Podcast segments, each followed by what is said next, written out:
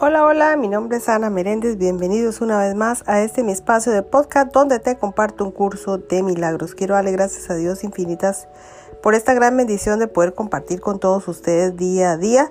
Y continuamos en el capítulo 20, parte 8, como título La visión de la impecabilidad. La lectura de hoy dice, al principio la visión te llegará en forma de vislumbres, pero eso bastará para mostrarte lo que se te concede a ti, que ves a tu hermano libre de pecado.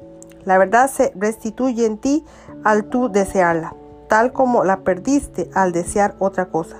Abre las puertas del santo lugar que cerraste al haber valorado esa otra cosa y lo que nunca estuvo perdido regresará calladamente. Ha sido salvaguardado para ti la visión no sería necesaria si no se hubiese concebido la idea de juzgar. Desea ahora que ésta sea eliminada completamente y así se hará. Deseas conocer tu identidad. No intercambiarías gustosamente tus dudas por la certeza. No estarías dispuesto a estar libre de toda aflicción y aprender de nuevo lo que es la dicha. Tu relación santa te ofrece todo esto, tal como se dio. Así también se le darán sus efectos. Y del mismo modo en que no fuiste tú quien concibió su santo propósito, tampoco fuiste tú quien concibió los medios para lograr su feliz desenlace. Regocíjate de poder disponer de lo que es tuyo solo con pedirlo. Y no pienses que tienes que ser tú quien debe concebir los medios o el fin. Todo ello se te da a ti que quieres ver a tu hermano libre de pecado. Todo ello se te da y solo espera a que desees recibirlo. La visión se le otorga libremente a todo aquel que pide ver. La impecabilidad de tu hermano se te muestra en una luz brillante para que la veas con la visión del Espíritu Santo y para que te regocijes con ella junto con él. Pues la paz vendrá a todos aquellos que la pidan de todo corazón y sean sinceros en cuanto al propósito que comparten con el Espíritu Santo y de un mismo sentir con Él con respecto a lo que es la salvación. Estate dispuesto pues a ver a tu hermano libre de pecado para que Cristo pueda aparecer ante tu vista y colmarte de felicidad. Y no le otorgues ningún valor al cuerpo de tu hermano, el cual no hace sino condenarlo a fantasías de lo que él es. Él desea ver su impecabilidad tal como tú deseas ver la tuya. Bendice al Hijo de Dios en tu relación y no veas en Él lo que has hecho de Él. El Espíritu Santo garantiza que lo que Dios dispuso para ti y te concedió será tuyo. Este es tu propósito ahora y la visión que hace que sea posible solo espera a que la recibas. Ya dispones de la visión que te permite no ver el cuerpo. Y al contemplar a tu hermano verás en el altar o en un altar a tu Padre tan santo como el cielo, refulgiendo con radiante pureza y con el destello de las deslumbrantes azucenas que allí depositaste. ¿Qué otra cosa podría tener más valor para ti? Porque piensas que el cuerpo es un mejor hogar, un albergue más seguro para el Hijo de Dios. ¿Por qué preferirías ver el cuerpo en vez de la verdad? ¿Cómo es posible que esa máquina de destrucción sea lo que prefieres y lo que eliges para reemplazar el santo hogar que te ofrece el Espíritu Santo y donde morará contigo? El cuerpo es el signo de la debilidad, de la vulnerabilidad y de la pérdida de poder. ¿Qué ayuda te puede prestar un Salvador así? le pedirías ayuda a un desválido o a un desvalido en momentos de angustia y de necesidad, es lo infinitamente pequeño, la mejor alternativa, la que, la que recurrir en busca de la fortaleza. Tus juicios parecen debilitar a tu Salvador, mas eres tú quien tiene, quien tiene necesidad de su fortaleza. No hay problema, acontecimiento, situación o perplejidad que la visión no pueda resolver. Todo queda redimido cuando se ve a través de la visión, pues no es tu visión y trae consigo las amadas leyes de aquel cuya visión es. Todo lo que se contempla a través de la visión cae suavemente en un sitio de acuerdo con las leyes que acompañan su serena y certera mirada. La finalidad de todo lo que él contempla es siempre indudable, pues servirá a su propósito al contemplarse sin ajuste alguno y al estar perfectamente adaptada, al mismo. Bajo su bondadosa mirada, lo destructivo se vuelve benigno y el pecado se convierte en una bendición. ¿Qué poder tienen los ojos del cuerpo para corregir lo que perciben? Los ojos del cuerpo se ajustan al pecado, pues son impecables o incapaces de pasarlo por alto en ninguna o en ninguna de sus formas, al verlo por todas partes y en todas las cosas. Mira a través de sus ojos y todo quedará condenado ante ti, y jamás podrás ver todo lo que podría salvar. Tu santa relación, la fuente de tu salvación, queda desprovista de todo significado y su más santo propósito desposeído de los medios para su consecución.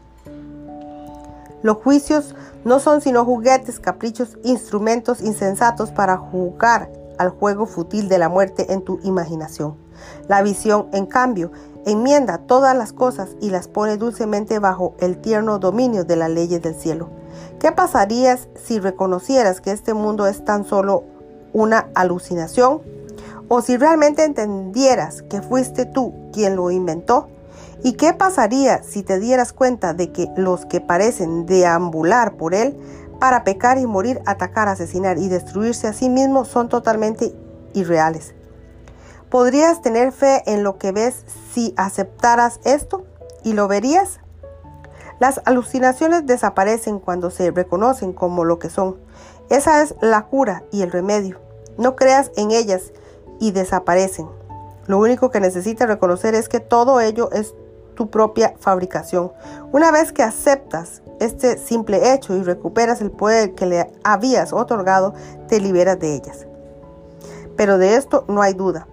Las alucinaciones tienen un propósito, más cuando dejan de tenerlo desaparecen. La pregunta, por lo tanto, no es nunca si las deseas o no, sino si deseas el propósito que apoyan.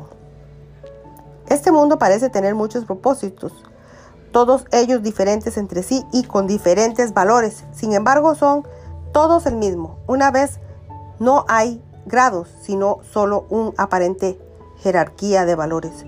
Solo dos propósitos son posibles, el pecado y la santidad. No existe nada entre medias y el que elijas determinará lo que veas, pues lo que ves simplemente demuestra cómo has elegido alcanzar tu objetivo. Las alucinaciones sirven para alcanzar el objetivo de la locura. Son el medio a través del cual el mundo externo, proyectado desde dentro, se ajusta al pecado y parece dar fe de su realidad. Aún sigue siendo cierto, no obstante, que no hay nada afuera. Sin embargo, es sobre esta nada donde se lanzan todas las proyecciones, pues es la proyección la que confiere a la nada todo el significado que parece tener. Lo que carece de significado no puede ser percibido y el significado siempre busca dentro de sí para encontrar significado y luego mira hacia afuera. Todo el significado que tú le confieres al mundo externo tiene que reflejar, por lo tanto, lo que viste dentro de ti, o mejor dicho, si es que realmente viste o simplemente emitiste un juicio en contra de lo que viste. La visión es el medio a través del cual el Espíritu Santo transforma tus pesadillas en sueños felices y reemplaza tus dementes alucinaciones que te demuestran las terribles consecuencias de pecados imaginarios por plácidos y reconfortantes paisajes. Estos plácidos paisajes y sonidos se ven con agrado y se oyen con alegría. Son sus subtítulos para todos los aterradores panoramas y pavorosos sonidos que el propósito del ego le trajo a tu horrorizada conciencia. Te alejan del pecado y te recuerdan que no es realidad lo que te asusta y los que y los que errores que cometiste se pueden corregir. Cuando hayas contemplado lo que parecía infundir terror y lo hayas visto transformarse en paisajes de paz y hermosura, cuando hayas presenciado escenas de violencia y de muerte y las hayas visto convertirse en serenos panoramas de jardines bajo cielos despejados, con aguas diafanas portadoras de vida que corren felizmente por ellos en arrulluelos danzantes que nunca se secan. ¿Qué necesidad habrá de persuadirte para que aceptes el don de la visión? Y una vez que la visión se haya alcanzado, ¿quién podría rehusar lo que necesariamente ha de venir después? Piensa solo en esto por un instante. Puedes contemplar la santidad que Dios le dio a su Hijo y nunca jamás tendrás que pensar que hay algo más que puedas ver. Hasta aquí termina la lectura del día de hoy. Y con este capítulo cerramos ya lo que es el 20. Dios mediante estaremos iniciando con el capítulo 21, pero aquí ya finalizamos el capítulo 20. Así que mis amores, bendiciones, gracias una vez más por estar aquí en este maravilloso curso de milagro. Bendiciones infinitas. Gracias, gracias, gracias.